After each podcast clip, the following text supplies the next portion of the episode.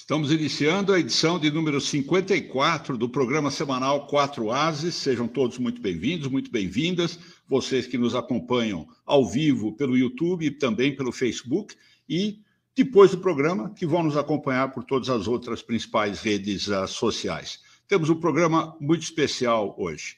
Eu quero chamar os nossos ases. Primeiramente, eu quero chamar o Walter Fanganello Maerovitch, nosso especialista em assuntos de justiça e cidadania o Aloysio Falcão Filho, nosso homem da política, editor do site Money Report, e chamar também o Humberto Casagrande, que é o nosso especialista em mercados, economia e negócios. E são três ases, mas tem um quarto participante hoje, que seguramente é um ótimo quarto as para o programa de hoje, que é o nosso convidado especial. Quero chamar o pré-candidato à presidência pelo PDT, Ciro Gomes. Ciro Gomes está conosco direto de Fortaleza. Ele uh, já foi governador do Ceará, prefeito de Fortaleza, deputado federal, ministro da Fazenda, quando participou, inclusive, da introdução do Plano Real. É advogado, nascido em São Paulo, criado no, no Ceará, de família com longa tradição e atuação na política. É o pré-candidato à presidência pelo PDT e Acho que estou correto, é também vice-presidente do partido, correto, Ciro? Seja muito bem-vindo, obrigado por participar conosco. Boa tarde, Aldemar, é um prazer, Aldemar, muito prazer, a minha, é um privilégio grande que me, que me dão os quatro ases, não é? é hoje, com três apenas, eu vou funcionar de coringa aqui, lembrando um, um conjunto musical muito importante que tinha um deles cearense. Quero cumprimentar esse grande, grande, enorme brasileiro, que para mim é sempre uma inspiração, Dr. Walter Maierovic, quero cumprimentar a Luiz Falcão, é também sempre um privilégio ouvi-lo, a lucidez com que ele examina as coisas, cumprimentar Humberto Casagrande e mais uma vez agradecer a oportunidade de estar consigo. Um prazer é todo nosso. Vamos começar com o Walter Maierovic, que é o último dos ases aqui, acredito o último que esteve com o Ciro Gomes naquele evento recente sobre corrupção. Walter Maierovic, para abrir a conversa, a palavra é sua. Bom, eu começo dizendo que é, Ciro Gomes é um professor de direito constitucional, é um constitucionalista de mão cheia. Por isso eu vou tratá-lo, já que eu também sou membro da Associação dos Constitucionalistas, é, Associação Pimenta da Veiga de Constitucionalistas da Universidade de São Paulo. É, então, me permitam chamar Ciro Gomes de professor Ciro Gomes. Professor, eu começo, já que fiz aí uma lembrança de universidade, é, eu começo lembrando a minha nona, a minha nona italiana, imigrante, pobre, que veio para cá e foi recebida de braços abertos, a nona e o nono. Mas a nona, a minha avó, professor, ela tinha uma expressão muito forte. Ela foi aprendendo português e ela usava muito a expressão santarrão.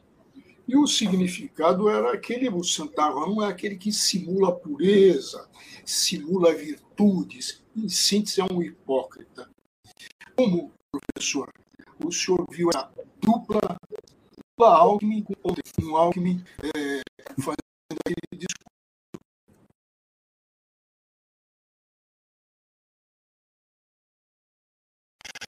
Eu devia dizer graficamente que vi dura porque está se misturando alho com bugalho, conceitos gerais com particularismos, e aí, então eu peço a paciência do meu grande mestre, professor uh, Mairovitch, para dizer o seguinte: o, a, a reunião entre políticos diferentes, entre correntes diferentes, se houver uma, uma, uma causa nobre, pode ser um evento absolutamente extraordinário. E é com essa retórica que eles querem mascarar este que, para mim, não passa de.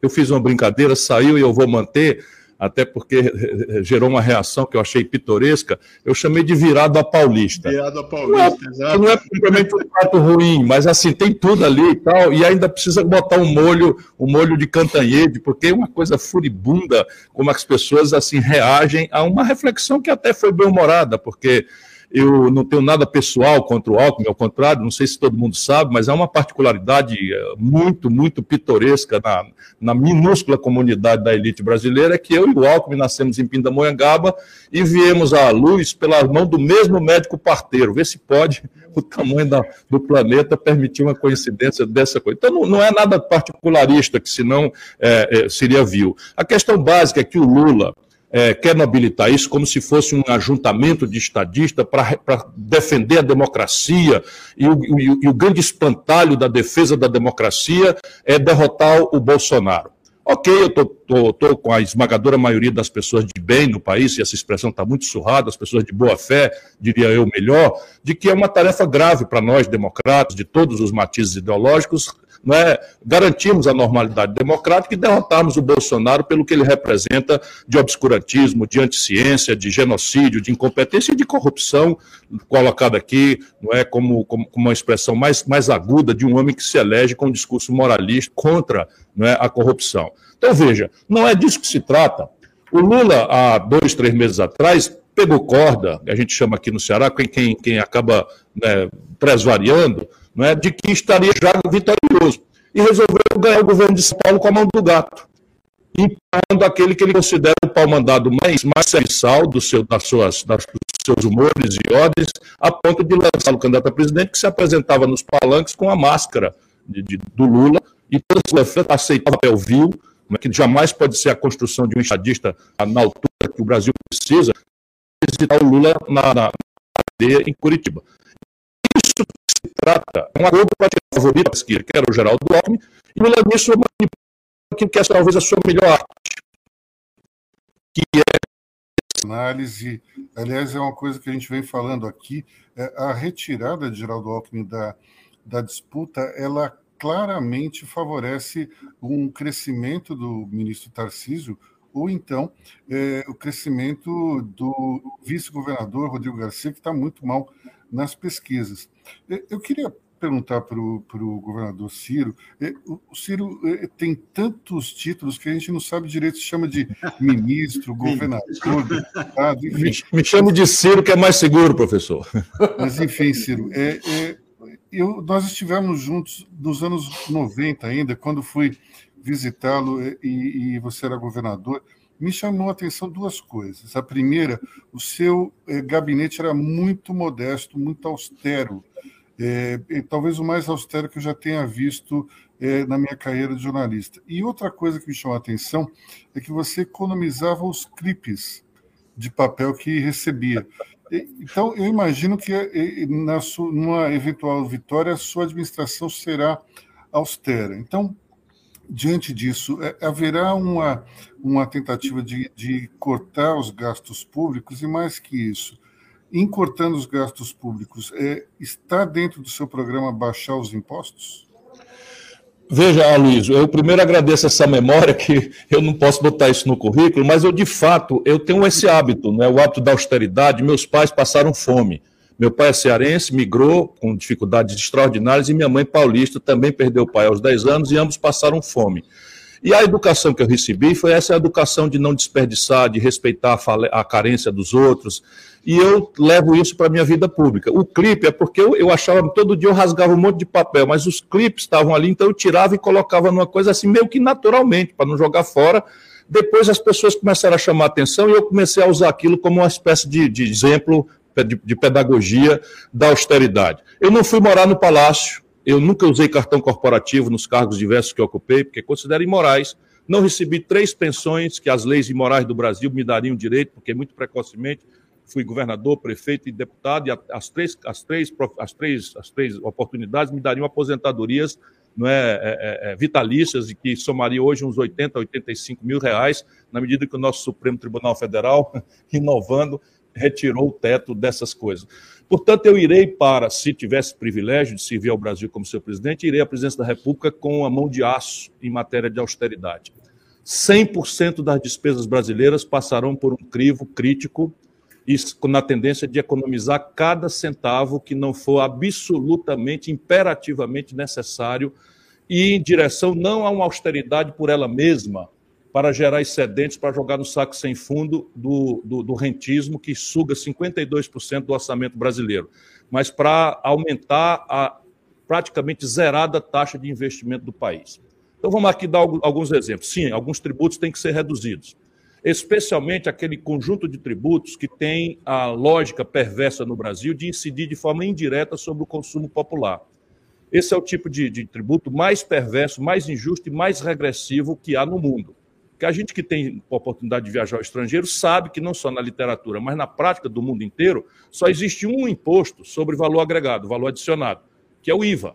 Ele pode ter valuated taxes, é o VAT norte-americano ou, ou, ou, ou, inglês, mas ele, ele é, é, a mesma característica, é um, é um tributo cobrado uma vez só, destacado na nota, no ato de consumo, lá na ponta, e o Brasil tem cinco impostos sobre valor adicionado. Eu quero reduzi-los todos a um só, e é esse IVA. Se eu puder, paro aqui, senão eu preciso aproveitar cada vez que eu estou com gente ilustre explicar por que, sendo óbvia a prática do mundo inteiro e da melhor literatura, por que, que não se faz isso no Brasil? Acredite, não é por má vontade. É que o Brasil gerou um modelo de desenvolvimento meio deformado, meio teratológico, que concentrou 40% da produção industrial do país em quatro estados: São Paulo, Rio, Minas Gerais e Rio Grande do Sul. De maneira que a ditadura impôs esse sistema de ICMS que é cobrado no destino, porém com crédito para a origem, para financiar o esforço de desenvolvimento industrial concentradamente. E não era má fé também, havia ali uma crença passiva de que desenvolvendo uma indústria de base no Sudeste, que estaria meio caminho do Sul, do Norte e do Nordeste, a, o preço CIF uniforme da chapa de aço, por exemplo, chegaria para todo mundo, permitindo a, a, a verticalização da industrialização em todo canto, que se revelou uma ilusão trágica para o país. O fato é que a ditadura cai, e a Constituinte soberana, né, Constituição cidadã, agasalha ipsis literis o sistema da ditadura.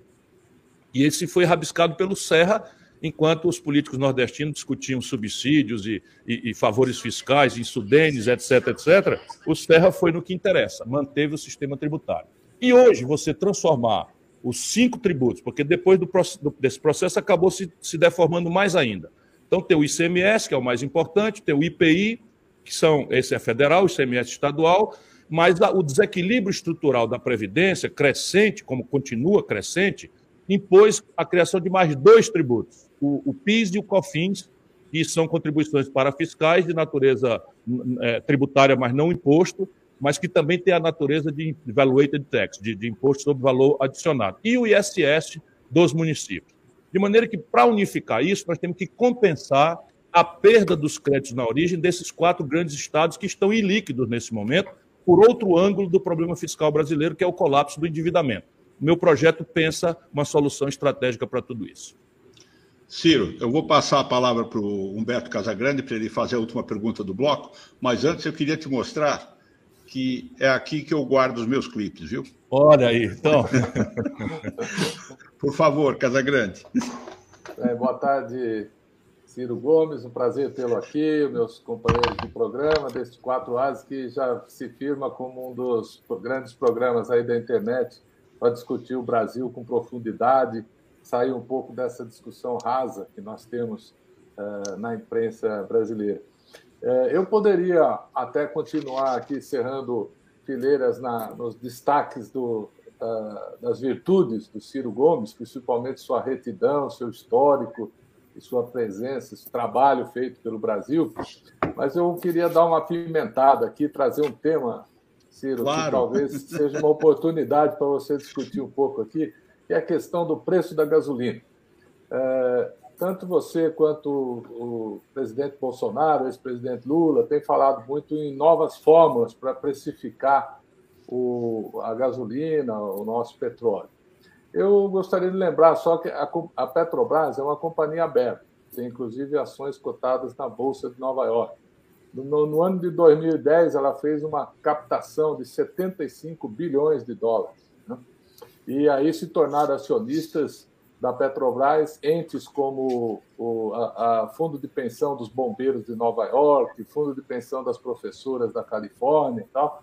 E elas têm as regras, né? E ali vão sentar no conselho de administração diretores e, e, conselheiros que têm que se submeter, inclusive, às regras da Security Exchange Commission lá nos Estados Unidos, CVM aqui e tal. Como é que a gente lida com esse assunto para poder trazer um, uma coisa mais justa para o povo brasileiro, mas ao mesmo tempo esse arcabouço legal? A gente respeita, não respeita? Como é que a gente lida com isso tudo? Pacta sunt servanda, né? A lei tem que ser obedecida e, e os contratos têm que ser honrados e o, e, e o bom nome do Brasil tem que ser sempre preservado por todos nós. Entretanto, se me permitem, de novo, né, como é um assunto tormentoso, em que a demagogia do Lula e a irresponsabilidade ignorante, de, é, é convenientemente ignorante do Bolsonaro, parecem que me trazem para a companhia deles dois nesse assunto. Eu estou muito longe dos dois nessa compreensão. Então, o que é que eu tenho dito para simplificar? Primeiro, o meu governo, uma vez instalado, no primeiro dia fará publicar dois editais. Um edital convocará o Conselho de Administração da Petrobras, onde o governo brasileiro tem a maioria do capital votante, para revogar o PPI, que é a política de paridade de importação. Se quiser, a gente aprofunda, porque que isto é uma impertinência, não é? e haverá ocasião, a gente pode. Então, item número um desse primeiro edital: o Conselho de Administração fica convocado e o acionista controlador determina a revogação do, do, do, do, do PPI, que é, é, é a política de paridade de importação. E o segundo item será desenvolvimento de uma matriz de custo de insumo produto, de uma matriz de custo, rentabilidade, que será auditada transparentemente por todos os interessados, inclusive e especialmente o acionista minoritário, através da sua representação neste mesmo Conselho de Administração. Este é o primeiro edital. O segundo edital publicará, em linha com sua ponderação absolutamente correta, que o Lula passa muito longe de refletir sobre isso, e o Bolsonaro se rende a isso mentindo, dizendo que existe uma lei que não permite a ele resolver o problema. Isso é mentira. O, a norma aqui é, é, uma simples deliberação do Conselho de Administração que foi tomada ali no governo do Michel Temer, pelo Pedro Parente. Então, o, o segundo edital será a publicação de um fato relevante. O governo brasileiro, conforme edital publicado na página tal, desse, desse mesmo jornal, mudará a política de, de, de paridade de, de importação. Como o governo brasileiro sabe que isso impactará o valor patrimonial a tempo presente é, a, tempo, a tempo presente, considera um fato relevante ser publicado que o governo brasileiro comprará todas as ações dos acionistas minoritários, quantas queiram vender, através de um leilão reverso, até integralizar 60% do capital total da companhia. Portanto, o que é que eu estou fazendo? Eu estou determinando uma governança corporativa absolutamente transparente, quem se sentir prejudicado, ao invés de sofrer a queda das ações, como tem ciclicamente acontecido, e tem gente ganhando dinheiro, Casagrande. O Bolsonaro fala: vou demitir o presidente da, da Petrobras, a ação cai 7%, entra gente comprando, no dia seguinte ele desmente, gente está ganhando. Outro dia, quando ele fez isso, tinha uma reunião não é, de três generais, o Paulo Guedes e ele no Palácio, 15 minutos depois, aquilo que eram contratos de, de, de compra futura, supondo uma desvalorização da coisa, que eram 1.800 contratos em média há três anos, virou 160 mil contratos numa, numa operação só. A CVM sabe disso. Eu já sei o nome da corretora, mas eles estão usando o, o, o privilégio do sigilo bancário para não devassar quem foi o, o aplicador que, aplicando é, 160 mil reais, ganhou 18 milhões de reais num gesto especulativo. Isto é o que o Brasil tem, tem sofrido. Então, veja, para resolver o problema. Isso, então, é a questão, para responder, a, a, vamos dizer, a questão da sua pergunta. Agora vamos permitir aos seus, aos seus espectadores compreender a justiça ou não justiça dessas duas providências que são complementares. E eu tenho aí pedindo mil, mil vênias aos ilustríssimos e qualificadíssimos entrevistadores, mas pensando numa pessoa que não está iniciada ainda. Como é que se forma o preço de qualquer coisa? Eu tenho citado nos ambientes universitários para ensinar para o jovem. Como é que se forma o preço de um sanduíche ali na frente da PUC? Né, na frente da PUC do Rio, na frente da PUC de São Paulo. É o custo de produção do sanduíche mais uma rentabilidade razoável que é vigiada pela possibilidade de um concorrente aparecer e tomar o freguês. Não é isso? É muito simples assim de entender. É custo mais rentabilidade razoável, e essa rentabilidade razoável é determinada pela concorrência. Dado que se eu exorbitar no lucro, no, no preço, eu especular, eu perco o freguês porque um concorrente vai me tomar esse freguês. Então, a primeira deformação a Petrobras abandonou a sua estrutura de custos e essa PPI determina que a Petrobras, ao invés de cobrar quanto custa os seus custos de produção, ela avalia quanto custaria a ela pagar se estivesse importando de Roterdã o preço spot do mercado especulativo um barril de petróleo.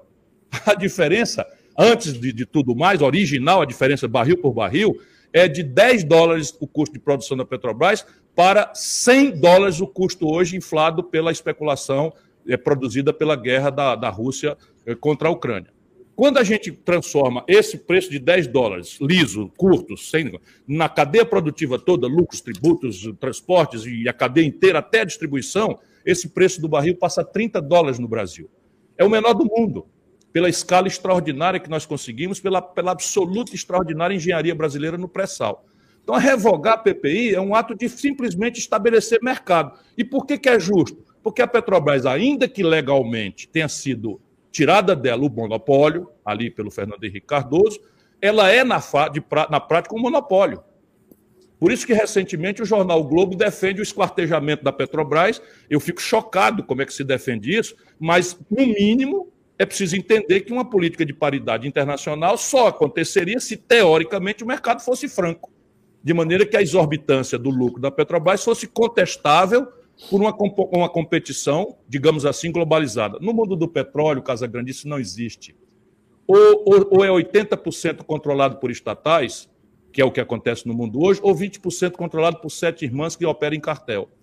E as sete irmãs operam em cartel nos países que têm déficit de abastecimento. O Brasil é superavitário. Então não há nenhuma razão para que o Brasil, agora, não pode nunca mais voltar à governança corporativa da ladroeira né, que o Lula implantou na Petrobras, fazer de conta que é inocente, que o Sérgio Moro é um pilantra que trocou os pés pelas mãos, fez, fez dos autos um, um palanque para fazer política, como está evidenciado. Mas que o Lula fez da corrupção um elemento central do seu modelo de poder, isso eu estava muito perto e vi.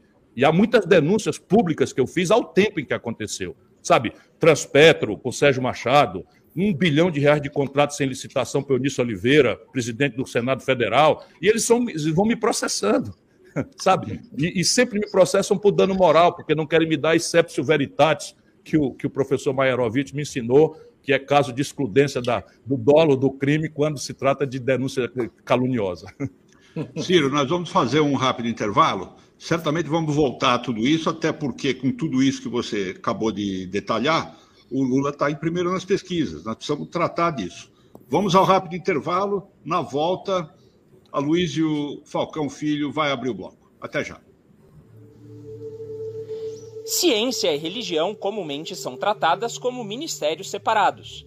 A primeira trata dos fatos do mundo físico e a segunda das questões da alma. A despeito do forte contraste entre essas duas esferas, a fronteira entre elas nem sempre é clara. Não há texto sagrado que não faça referência a maravilhas que teriam se manifestado na realidade palpável, desafiando o olhar da ciência. É a partir dessa perspectiva que o jornalista e pesquisador Carlos Orsi apresenta O Livro dos Milagres, o que de fato sabemos sobre os fenômenos espantosos da religião, em que busca facilitar o acesso do público às conclusões científicas sobre eventos tidos como milagrosos, explicando-os e contextualizando-os. Já disponível no site da editora Unesp e nas principais livrarias.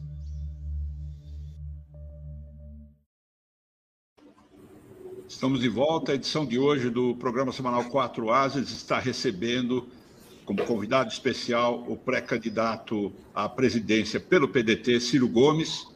A palavra é sua, Luiz Falcão Filho. Obrigado, Demar. É, essa, essa proposta da Petrobras, ela, de uma certa forma, provoca uma reestatização, né? ou seja, uma recompra das ações que hoje estão no poder de minoritários.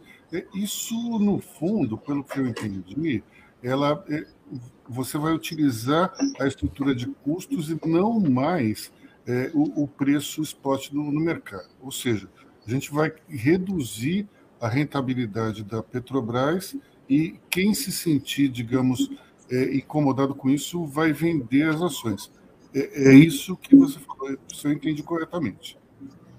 É isso, né? Sim, eu, eu confirmo, é, no, no, curto prazo, essa é uma leitura correta sua, Aloysio, mas eu pretendo, na sequência, é todo um projeto complexo, eu pretendo transformar a Petrobras na maior companhia de energia do mundo. Nós aqui do Ceará já começamos, porque o combustível fóssil é, uma, é, um, é um elemento que vai subir da realidade humana entre, no máximo em duas décadas. Portanto, a Petrobras, em linha com o que tá, estão fazendo as outras grandes corporações de petróleo do mundo, tem que correr para se reconverter numa empresa de energia.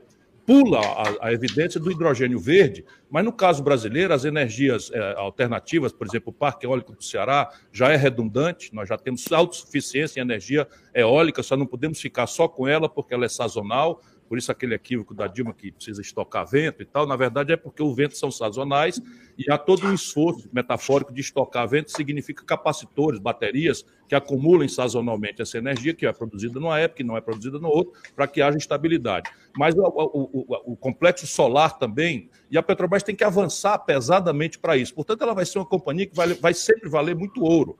Eu apenas quero dizer para aquele especulador de curto prazo que o governo brasileiro, como se considera estratégico para a nação, que se assenhorear novamente da, da estratégia do petróleo, eu quero dizer de novo: se eu estiver errado, eu preciso ser corrigido.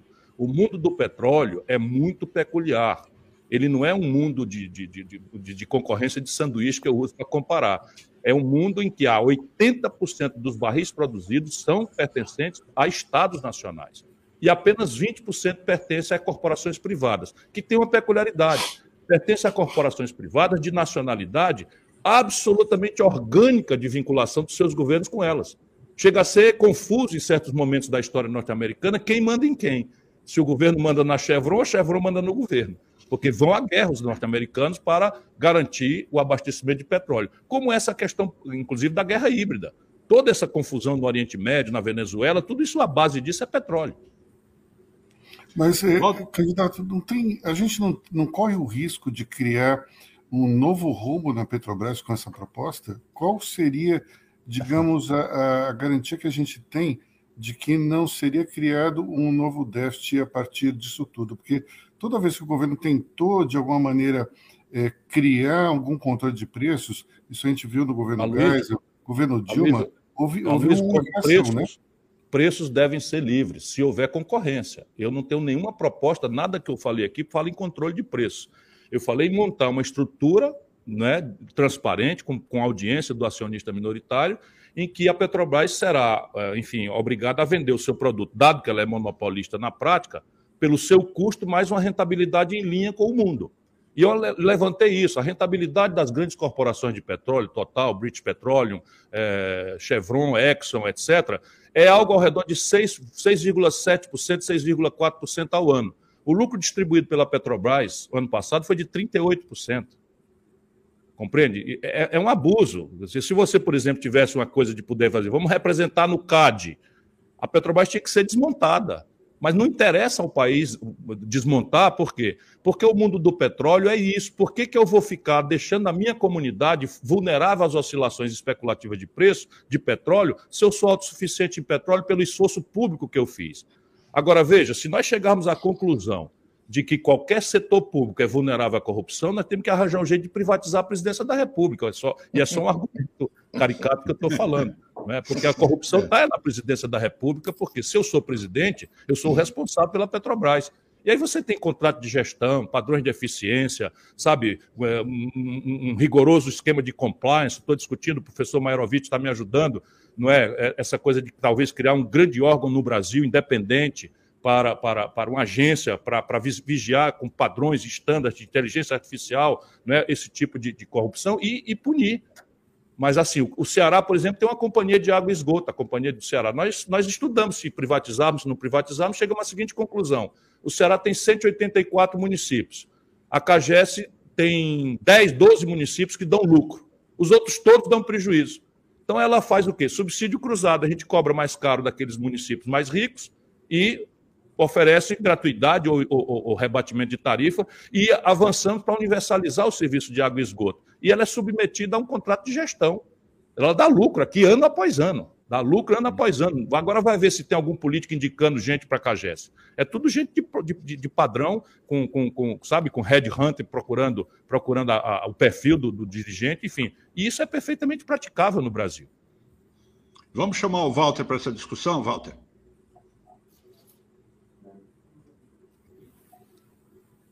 Microfone, Walter. Microfone, Walter. Queremos te ouvir.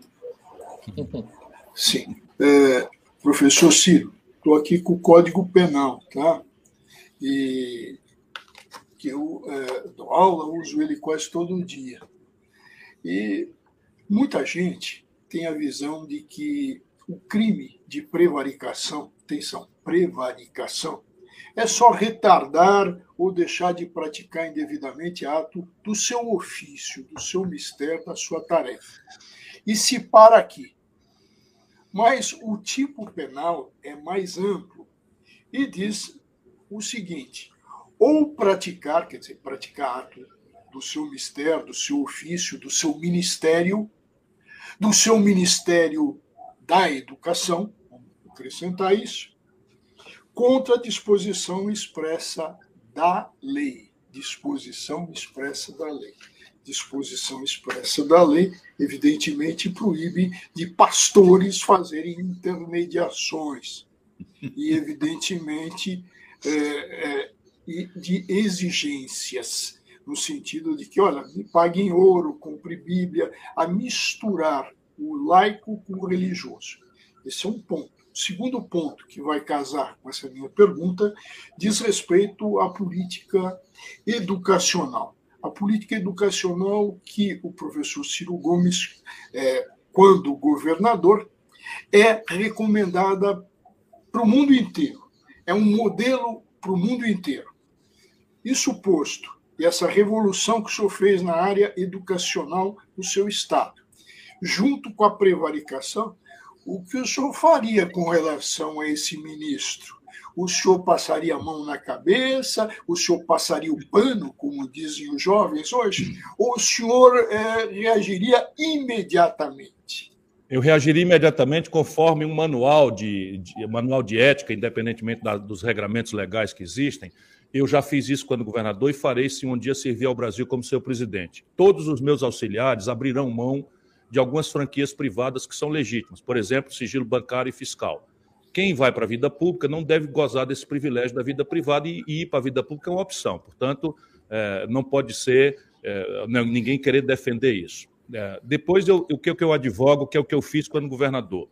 Suspeitas genéricas são, infelizmente, um elemento da nossa lamentável cultura política, que eu sinto, inclusive, que está em retrocesso a cultura política brasileira já é, não é, não é uma Brastemp, é muito ruim, mas está em grave retrocesso. Então, a ideia de manipular a corrupção como elemento de infâmia, etc., está na boca de todo picareta desse país, né? e normalmente é o sepulcro caiado. Como é, como é a expressão, Ademar? a expressão que eu, não, que eu não gravei a expressão né, desse, desses, enfim, desses tartufos aí que, que simulam ética, na verdade são verdadeiros sepulcros caiados, que essa o, é a lição o, da Walter, o Walter que falou. Ah, foi Santarão, Walter. Santarão. Santarão. Isso, então é isso, é a avó, a avó do, do, do, professor Walter. Então veja, no meu governo, uma suspeita genérica nós desconsideraremos, mas uma suspeita específica, com as características dessa, por exemplo, do ministro da Educação, o, o acusado será, assinará antes de assumir o um, um compromisso de pedir um afastamento e pedir uma, uma avaliação, uma apuração prévia, superficial, da própria estrutura de controle interno do governo. Então, nós temos a AGU, por exemplo. Então, no meu caso, ele teria que se afastar e pediria preferência à AGU para apurar indícios de veracidade nesse elemento. Havendo indício de veracidade, a demissão se consuma e ele passa a ser problema da Polícia Federal. Não Mas... havendo indícios, sim, diga. Mas cautelarmente o senhor afasta. Afasta imediatamente. Eu fiz isso com dois secretários quando fui governador. Um deles foi afastado e foi definitivamente é, determinada demissão, porque havia indícios eloquentes de que aquela acusação era veraz, e o outro voltou desagravado porque era uma calúnia. Então, tive dois, dois, dois casos. Um, um, um professor, vou dizer o que foi desagravado, que já morreu, o secretário de Justiça, Antônio Tavares, tinha sido acusado de comprar comida para os presídios superfaturado. Eu afastei imediatamente e dizendo que aquilo era meramente cautelar, que eu confiava nele, mas que ia mandar fazer uma apuração. Houve uma apuração rápida e aquilo era absolutamente calunioso. Ele voltou e eu fiz um ato solene de reempossamento e desagravo a ele. Professor, este, este, diga, professor só para. É, e o que o senhor faria se o senhor descobrisse que o seu ministro responsável pelas finanças, é, responsável pela economia, tivesse uma offshore em dólar ou seja, ele não assumiria. Empresa, não assumiria. Mas ele não seria meu ministro. Não seria. É, outro elemento do código de ética é de que nenhum, nenhum, nenhum ministro, nenhum auxiliar meu, até o, eu quero profissionalizar a gestão até o nível de diretor, Ou seja, até o nível de diretor, ninguém mais vai trazer ninguém de partido, nem de militar, nem de, de coisa nenhuma, nem de igreja para infestar a administração pública. Será de acesso exclusivo e meritocrático à administração profissional, com os procedimentos manualizados, etc, etc. Acima de diretor, não é que é, é o terceiro escalão do, do governo, é o presidente, quer dizer, é o ministro, o, o, secretário executivo, e em seguida vem os diretores, e aí acabou a, a nomeação discricionária, não é, o arbitrário, que é melhor que a gente use essa expressão, não é que inferniza também e desprofissionaliza a gestão pública, destrói a memória do serviço público brasileiro. Cada governo que entra traz sua turma e cada governo que sai demite a turma do outro e ocupa tudo. Só para vocês terem uma ideia, chocante. Hoje no Brasil tem 3.500 militares da ativa dobrando salário em cargos políticos do governo Bolsonaro. É um vexame. Não estão preparados para isso. Então o desastre é, é, é, é de mérito e o padrão de, de corrupção, de ladroeira, está se repetindo. Porque, deixa eu dizer de novo, e ele não me processa, porque não tem dignidade e sabe, porque eu fui contemporâneo dele, deputado. Nós, deputados, administramos uma verba que para o deputado parece pouco, mas para o povo é muito dinheiro. Daí uns 200 mil reais por mês. 200 mil reais é muita grana. Onde podia, o Bolsonaro roubava. Então, é uma fração da verba é para gasolina. Então, se acharem que eu estou sendo leviano, Pega, pega na portal da transparência, gabinete do deputado Ciro Gomes, na mesma data do deputado Bolsonaro. O meu gabinete gastava 600 reais em postos de gasolina diversos, todos no Distrito Federal, lá em Brasília, que é onde você anda de carro, né, do, do gabinete para casa, da casa para o restaurante, nessas coisas aí. O Bolsonaro, na mesma data, 12 mil reais num único posto de gasolina na Barra da Tijuca. Se ele lhe processasse, se ele lhe processasse, o senhor arrolaria como testemunha a Val do Açaí? Pois é, a Val do Açaí é o outro caso, porque também nós temos, os deputados têm lá uma verba para contratar, também arbitrariamente, pessoas. O gabinete do deputado não cabe quatro pessoas, é muito pequenininho. Pois bem, ele tinha 12, dos quais oito, nove eram só para assinar recibo e ele botar o dinheiro no bolso. Depois a gente tem outra verba que é um auxílio moradia, que aliás o Sérgio Moro também. O Sérgio Moro é o, o moralista e tal, o campeão da, do, do, combate à corrupção, proprietário do apartamento em Curitiba, como o Bolsonaro era proprietário do apartamento em, em Brasília, e recebia o auxílio moradia estava no bolso, como o Sérgio Moro fazia também. Neste caso, o Sérgio Moro escudado numa incompreensível ordem judicial liminar, né, que permite... Do ministro, essa... do ministro presidente Fux cuja filha, desembargadora pelo quinto constitucional, aqueles que entram pela porta do fundo, a mais nova desembargadora da história do Brasil, recebia auxílio moradia, com detalhe, sendo que ela tinha residência, morava em prédio próprio. Bretas e esposa, no Rio de Janeiro. Também outro grande Duplo, chibata né? moral. Ambos moram juntos no seu apartamento de propriedade deles próprios e ambos recebem auxílio moradia. Para nós que estamos vendo aí os bilhões das roubalheiras, às vezes deixa para lá, mas é pelo dedo que se conhece o gigante. É pelo dedo que se conhece o gigante, pelo menos isso que é o que ensina a sabedoria popular. Então, o que nós precisamos fazer nesses casos é, de fato, trazer o exemplo de cima. E aí que está a questão. A corrupção se generaliza no Brasil não é porque uh, as nossas leis não, não, são capazes de alcançar. É, não é, porque falta exemplaridade. Falta exemplaridade em todos os poderes, falta exemplaridade. É, há um juízo de conveniência. Quem pauta aquilo que é o padrão de severidade da, do comportamento das instituições não é o rigor da lei, é o nível de atenção que a mídia dedica. E a mídia tem que trocar de assunto, porque senão os, ele, os leitores e espectadores cansam. E eu anunciei, por exemplo, o fim da Lava Jato lá no começo dela.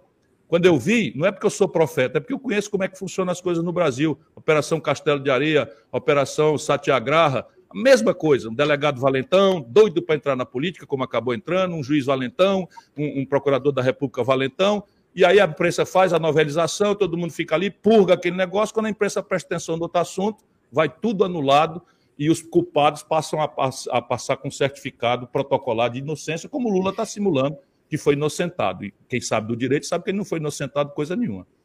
Segura um instante, Ciro, nós vamos para o último, mais um intervalo. Na volta, quem vai abrir é o Humberto Casagrande. Quem sabe, no terceiro bloco, sobra tempo para o Ciro dizer para a gente o que, que, ele acha de condenação em segunda instância, que virou novela no Brasil e em um monte de países do mundo, é a coisa mais normal que tem. Aqui Óbvio. virou batalha para proteger político. É então, evidente. quem sabe o Ciro nos conta isso depois do intervalo. Até já. Permanecei fiéis à terra. Assim falou Zaratustra, antecipando a preocupação de Friedrich Nietzsche em reabilitar o mundo real. Mas qual é a natureza do realismo do filósofo alemão? Como a Terra se tornou, em sua obra, um novo objeto metafísico e mesmo único objeto metafísico? Enfrentando essas perguntas, o pensador francês Pierre Montebello examina os cadernos preparatórios de vontade de poder que desempenham um papel considerável na reelaboração do pensamento do filósofo alemão. Assim, vem a lume Nietzsche, O Mundo da Terra, em que se propõe uma nova interpretação dos textos de Nietzsche, em que o niilismo é substituído pela possibilidade de um mundo criativo. Já disponível no site da editora Unesp nas principais livrarias.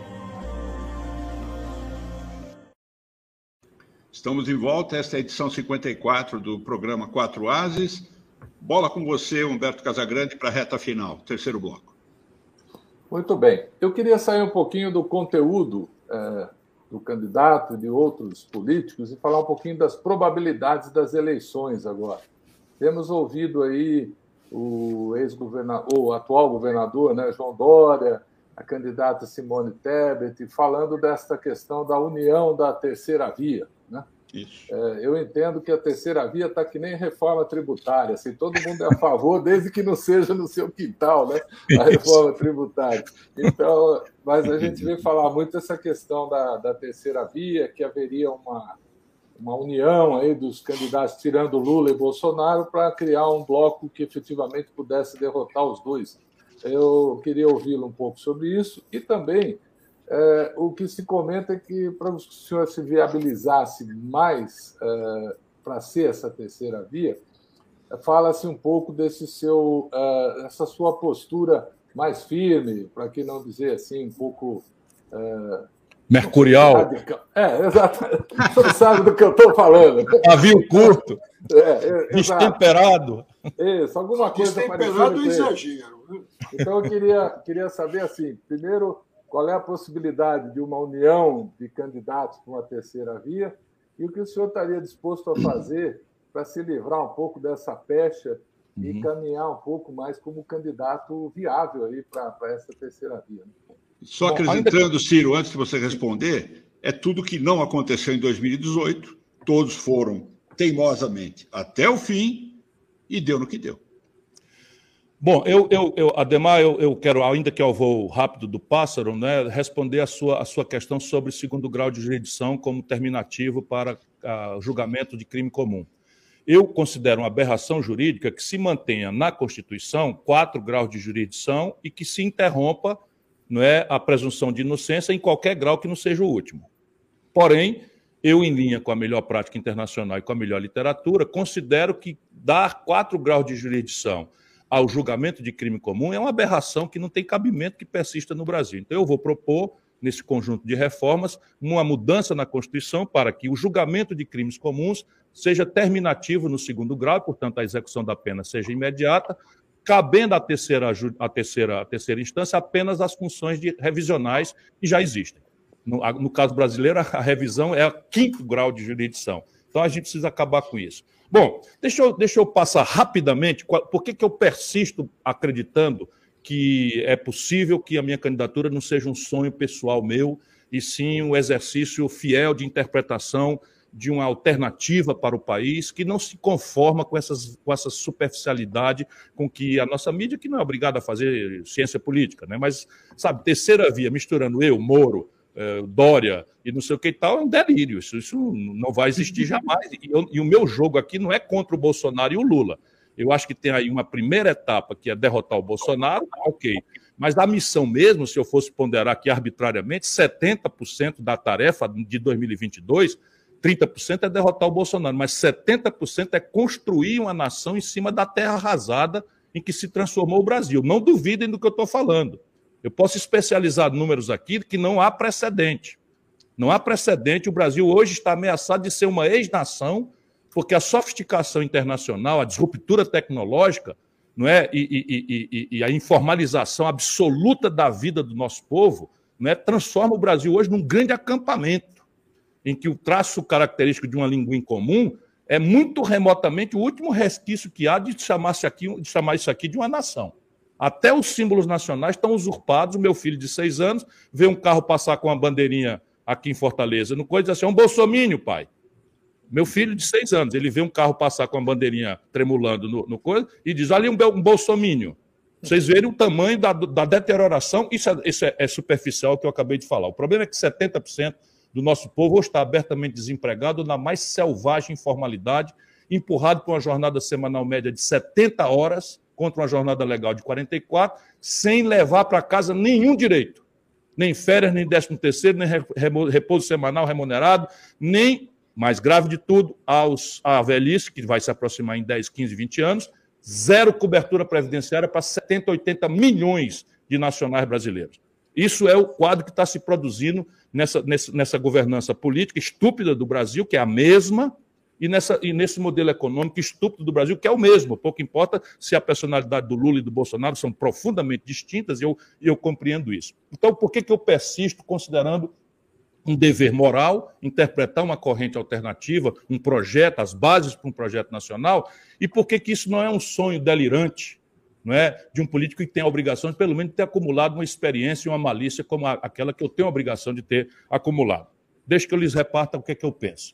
No momento brasileiro, assim como na, na América do Norte, de onde nós copiamos essa impertinência, a reeleição é um mandato de oito anos, na prática, com um plebiscito no meio.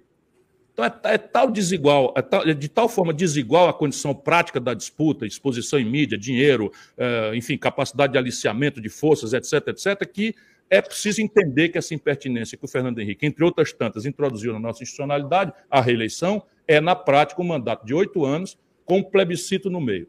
Pela primeira vez no Brasil, esse plebiscito dá indicações de ser hostil ao status quo. Aconteceu com Jimmy Carter, tem muita tese acadêmica explicando o que é que houve lá nos Estados Unidos, eu tenho devorado para entender. E aqui no Brasil, aquilo que foi argumento lá está agravado e de forma caricata. Parece que numa proporção hoje, pegando aí uma média das coisas, de 75 a 25, esse plebiscito é hostil ao Bolsonaro. O Lula é 100% conhecido, todos nós sabemos disso, 100% amado, 100% idolatrado, 100% odiado, ninguém é neutro em relação ao Lula, todo mundo sabe que ele está aí, aliás, seis vezes candidato a presidente da República e nomeou uma pessoa que ele achou que ia mandar para sair em seguida. Então ele está desde 89, desde a redemocratização, é o mesmo sujeito, nunca deixou nascer uma liderança, nem sequer no seu próprio partido, quanto mais nos partidos aliados ou adversos. E é isso, é cooptando sem nenhum tipo de escrúpulo, destruiu o Flávio Dino, está destruindo bolos, já tentou me destruir muitas vezes, e eu sou o último que estou resistindo. E vou resistir, ele não me compra e não me dobra.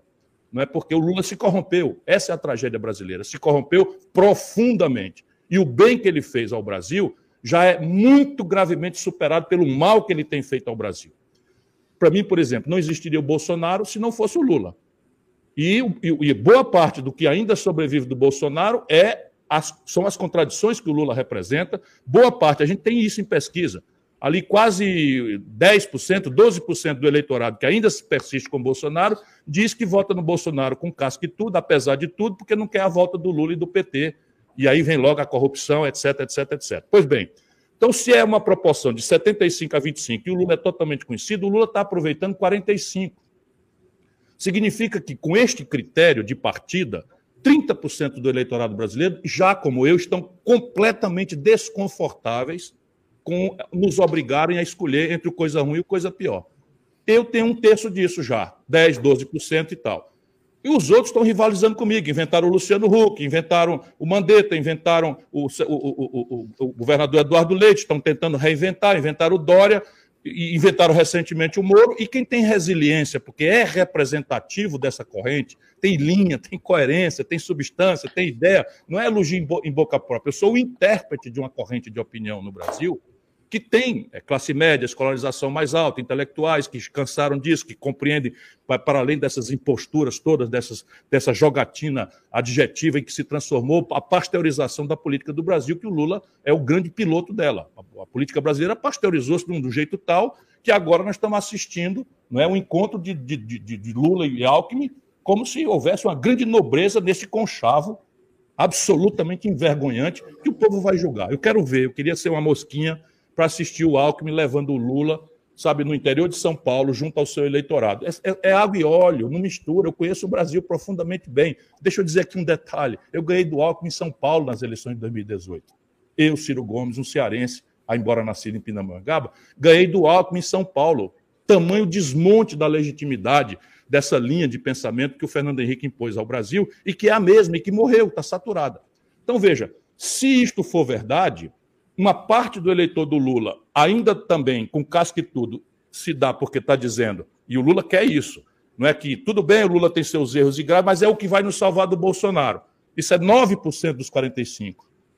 Se começa a aparecer alguém que, não sendo Bolsonaro, que derrote o Bolsonaro, não é obrigado a repetir as práticas do Lula, eu sou o fio desencapado no processo. Os senhores vão assistir. E vai começar mais cedo do que supõe. Vai começar mais cedo do que supõe. É fácil? Não. Lula é favorito. Bolsonaro está marcado para morrer, mas eu sou o fio desencapado que vai interpretar uma rebeldia, contra esse estado de coisas em que se transformou a política brasileira. Senhores Ases, Ciro Gomes, você que nos assiste, nós vamos passar cinco minutos do tempo hoje, porque nós abrimos o programa com um ligeiro atraso por motivos técnicos. Então, nós temos um tempinho aí para mais uma pergunta do Aloysio e mais uma do Walter para fechar este bloco. Depois temos a cartada final. Você primeiro, Luiz, rapidinho para caber. Vamos lá.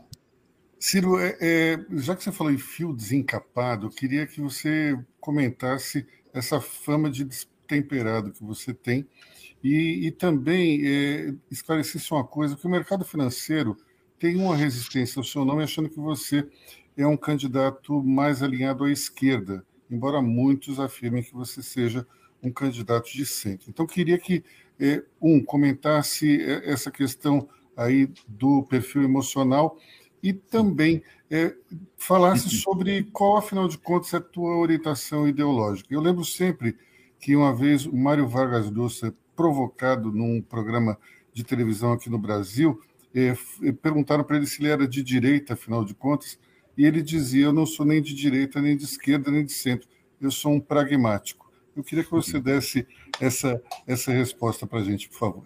Bom, Posso emendar a pergunta? Assim o, o professor claro. ganha mais tempo. Eu só Isso. queria rapidamente falar sobre a guerra Rússia e Ucrânia e queria saber, nessa guerra, o Putin, passando todos os limites, está atuando com desumanidade, está matando, está derrubando hospitais pediátricos, escolas. O que o senhor pensa disso?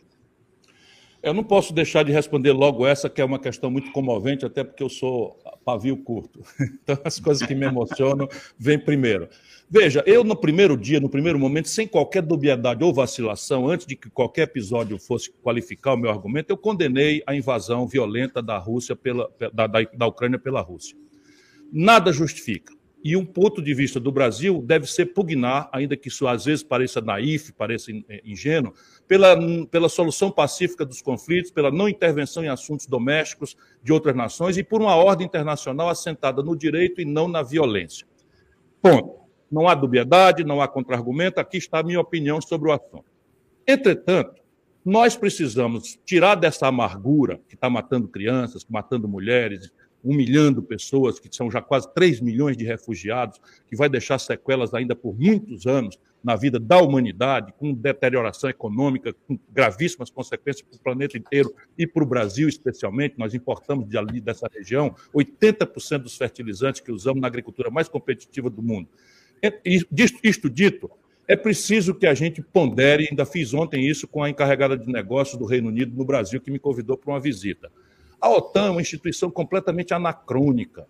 Dissolvida a União Soviética, extinto o Pacto de Varsóvia, não há razão nenhuma para que uma estrutura militar vá se sediar. E hoje a grande, a grande ferramenta tecnológica é o tempo da emissão de um míssil e, e o alcance da capital adversa. Não é razoável Lituânia, Estônia, Letônia, Polônia, todos já estão ali na iminência, e a, e a, e a Ucrânia é o último corredor. Pedir que a Suécia e que a Finlândia entrem na OTAN é uma impertinência absoluta. E por que, que isso não é só uma questão russa? Isso é uma questão da humanidade. Por quê? Porque a China tem gravíssimas questões de soberania e territoriais muito semelhantes. Questão de soberania na, na, lá em Hong Kong e questão territorial em Taiwan. E, a, e, e essa desestabilização do planeta porque o Putin queimou a largada do tempo milenar com que a China pacientemente trata essas coisas, é uma ameaça muito poderosa sobre a humanidade.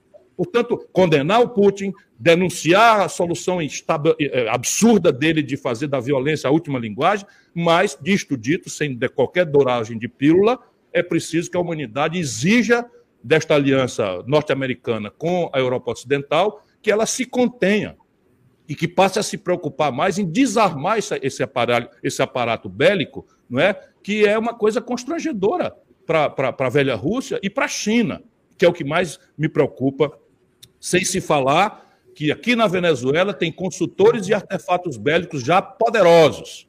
Aqui, em função desse mesmo tipo de política, de como se fosse a humanidade um jogo de war, em que os americanos se sentem autorizados a botar mísseis lá na Lituânia, do lado da, da, da, da a três minutos de alcance supersônico de Moscou, e, e, os russos acham que podem também colocar artefatos aqui na Venezuela. Então, eu estou preocupado com isso. Bom, a pergunta antecedente, desculpa, eu acho que eu, eu, eu, eu era, o meu, era o meu temperamento. Deixa aqui, aqui no Ceará, no nosso. E, e, e, e, afinal de contas, se é de centro, de esquerda. Sim, eu, eu direi isso.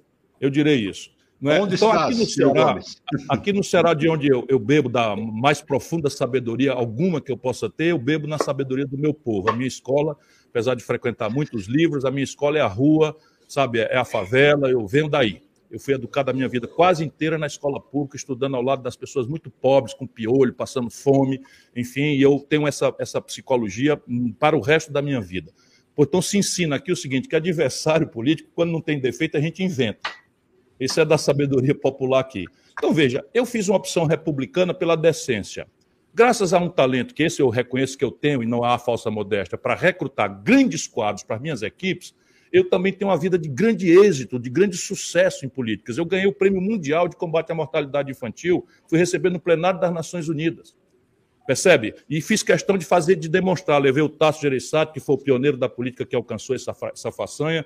Levei a, a doutora Zilda Arnes, que di, dirigia a, a, a, Pastoral da Criança da Igreja Católica, que foi central nessa parceria. Levei a Sociedade Brasileira de Pediatria, que foi central nessa parceria. E levei uma agente comunitária de saúde, que é a operadora da política. Fui lá na, no, no púlpito das Nações Unidas para mostrar isso. Não existe salvador da pátria, mito é mentira. Esse negócio de Lula, de, de Bolsonaro, isso tudo é mentira. O que existe é gente preparada para recrutar o melhor da inteligência comunitária e agregá-la na solução dos nossos tormentos e, e, e, problemas. E esse talento eu tenho. Então, agora, eu sou um cara veemente. E eu tenho que aprender, e eu acredito, eu aprendi. Agora eu tenho 64 anos. Mas eu tenho, eu comecei muito cedo, graças também à democracia, não é que eu lutei para conquistar. Eu, com muito, com 24 anos, era deputado. Eu cheguei numa ocasião a ser um deputado de oposição contra 45 deputados de situação da prática aqui no Ceará. Como é que eu, como é que eu, como é que eu atuava? Era, era guelando, era, era, sabe, esgrimindo a palavra, era a veemência, era o exemplo, era a contundência, era o adjetivo. Eu gosto muito de ler e, e, e gosto muito da poesia, então eu, eu, cultivo a última flor do laço em culto e bela e uso as palavras assim com certa, com certa habilidade, não é? que você vai aprendendo, enfim. E isso, em certos lugares, é visto como virtude. Aqui no meu estado, as pessoas consideram que o meu jeitão é sempre um testemunho de que eu não tenho rabo de palha, de que eu não tenho medo, de que eu sou um cara corajoso, de que eu, que eu não vacilo no, no meu compromisso popular. Porém, eu aprendi, à custa de erros meus, né, que em certos lugares do Brasil, na classe média alta de São Paulo, por exemplo, isso parece estouvamento, parece, sabe, incapacidade de ser reflexivo, e eu, para essas pessoas, eu digo: faça o seguinte, fique com esse adjetivo, porque tudo que se diz de um adversário, a população tem que examinar. Não pode acreditar, porque isso elimina a liberdade de você escolher. Mas pondere e procure. Você acha mesmo, o meu cara Ademar, o meu cara Luiz, que um camarada que foi deputado estadual de oposição, deputado estadual líder do governo Tasso Gereissati, o governo revolucionário que funda o Ceará moderno, né? Fui prefeito da quinta maior cidade brasileira e saí pela porta da frente o prefeito de melhor avaliação do país no Datafolha, aí de São Paulo. Fui governador do Ceará com 32 anos de idade, o governador mais jovem da história do Brasil. O Ceará é o oitavo estado brasileiro. Também saí pela porta da frente como governador de melhor avaliação do país pelo Datafolha. Depois eu fui ministro da Fazenda. Eu comandei o Plano Real e é nessa data que nasce essa fama. Por quê? Porque eu, de uma tacada só, fiz a intervenção do Banesp e do Banerj que eram dois, dois emissores secundários de moeda numa falcatrua que não tem precedente na história da humanidade. E eu, então, até aquela data, era o garoto prodígio da vida brasileira. Tanto que muito cedo, muito cedo vim ser ministro da Fazenda, porque ajudei a formatar o Plano Real. As pessoas não sabem disso, mas eu estava na, na, na, no bastidor ajudando a formatar o Plano Real, menos no aspecto técnico e mais no aspecto das, das delicadezas políticas, etc, etc. Pois bem, e a partir dessa disruptura que eu tive, e essa é a razão do tal mercado. O mercado não diz que essa questão fiscal. Bom, eu fui governador, prefeito, ministro. Sabe quantos dias eu tenho de déficit na minha carreira?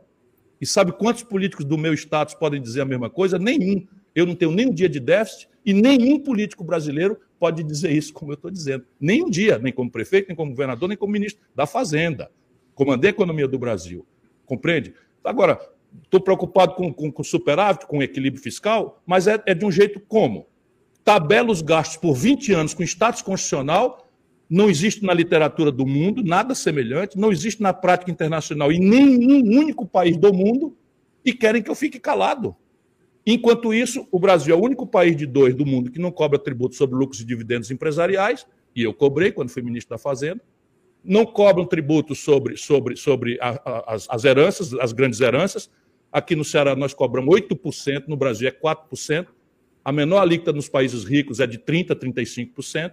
O IPTU de São Paulo, que os senhores pagam por mês, equivale ao que o Imposto Territorial Rural dessa imensa fazenda do latifúndio do agronegócio do mundo paga de territorial rural.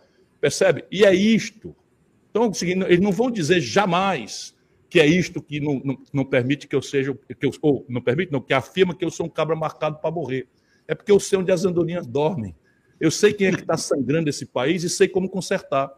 Percebe? Sabe quantos países do mundo não cobram um imposto de renda progressivo como, como o Brasil, o Brasil, o seguinte, o cidadão ganha R$ 2.050, passa a pagar imposto de renda.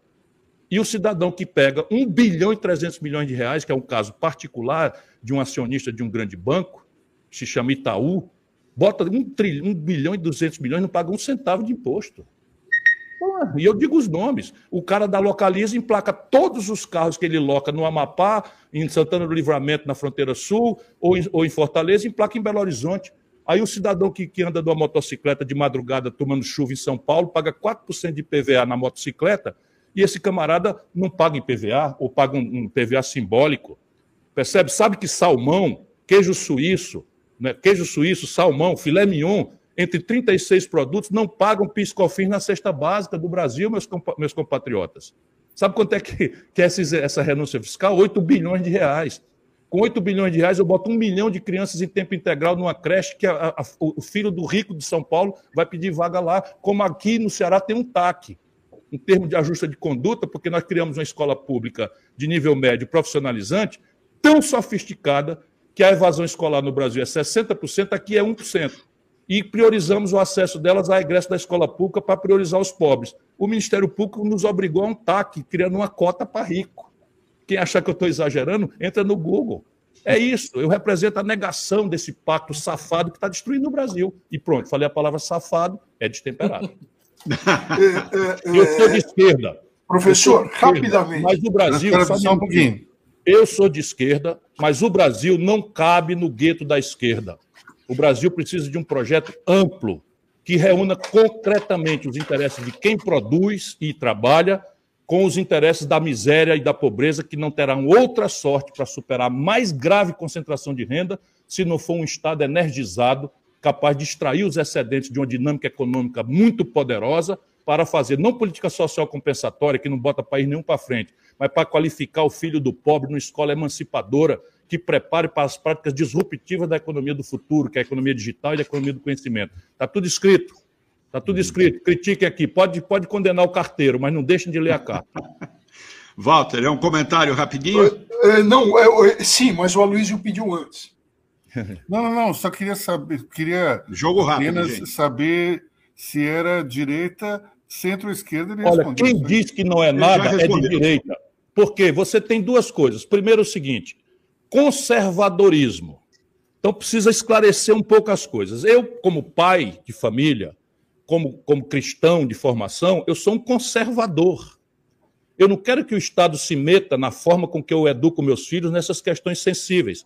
que é essa, essa pusilanimidade petista copiada dos democratas nos Estados Unidos, que, não podendo ser de esquerda, inventa um tipo de esquerda que, na verdade, aperfeiçoa o dogmatismo neoliberal, que é essa agenda identitária radical. Então, a candidata do PT no Rio de Janeiro faz a apologia, desculpe, eu vou expressar aqui uma expressão que ela usou na televisão como intelectual, não como candidata, é, que nós precisamos estudar a centralidade do cu na vida humana e tal. A candidata do PT. Resultado prático, tira 2% e elege o Crivella, sabe? E elege, e elege o, o, o, o Witzel, no Rio de Janeiro. Que é essas coisas aí, essa conversa. Eu estou noutra.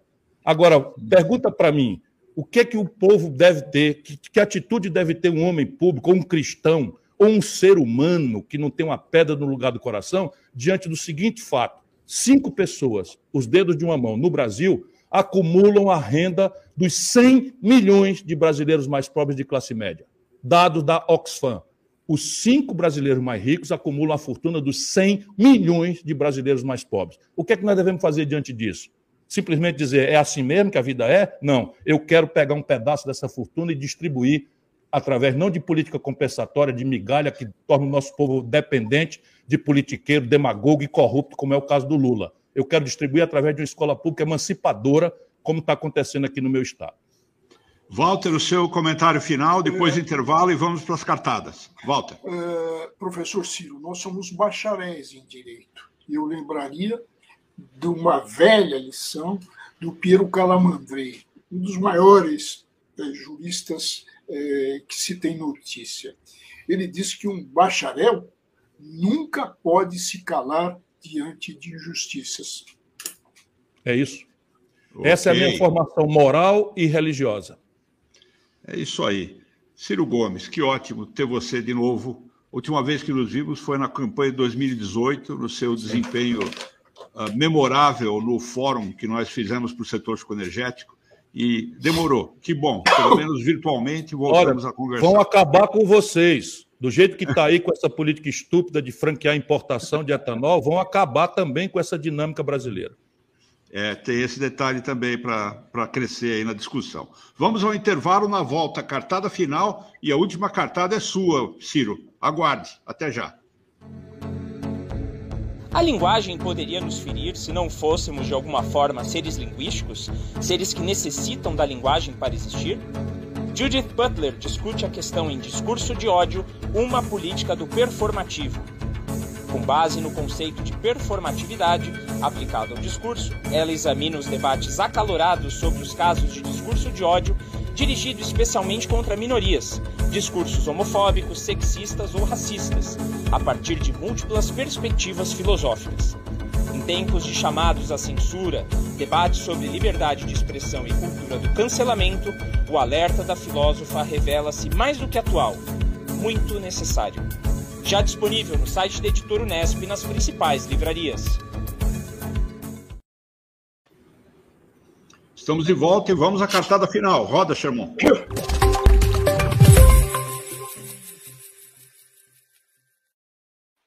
Um minuto para a sua cartada final, Humberto Casagrande. Opa, som. Microfone. Ok. Essa última semana afirmou claramente a condição de economia das commodities do Brasil. Né? Além de tudo, nós somos aqui hoje um país de alta volatilidade. A nossa indústria de transformação, que traz uma estabilidade, deixou de representar 23% do PIB, hoje representa 11% do PIB com viés de baixa, buscando 7%, 8%, segundo os economistas. Aqui é o país das commodities, o dólar cai porque as commodities subiram, a bolsa sobe porque tem investidores estrangeiros entrando para especular com os recursos. Nós não temos um, um grau tecnológico uh, desejado, né? somos um país hoje onde os especuladores estão fazendo a festa, aí, os internacionais principalmente. Só temos que lamentar essa situação, enquanto temos 12 milhões de desempregados, 50 milhões de estudantes no Brasil e não há uma política voltada para os jovens.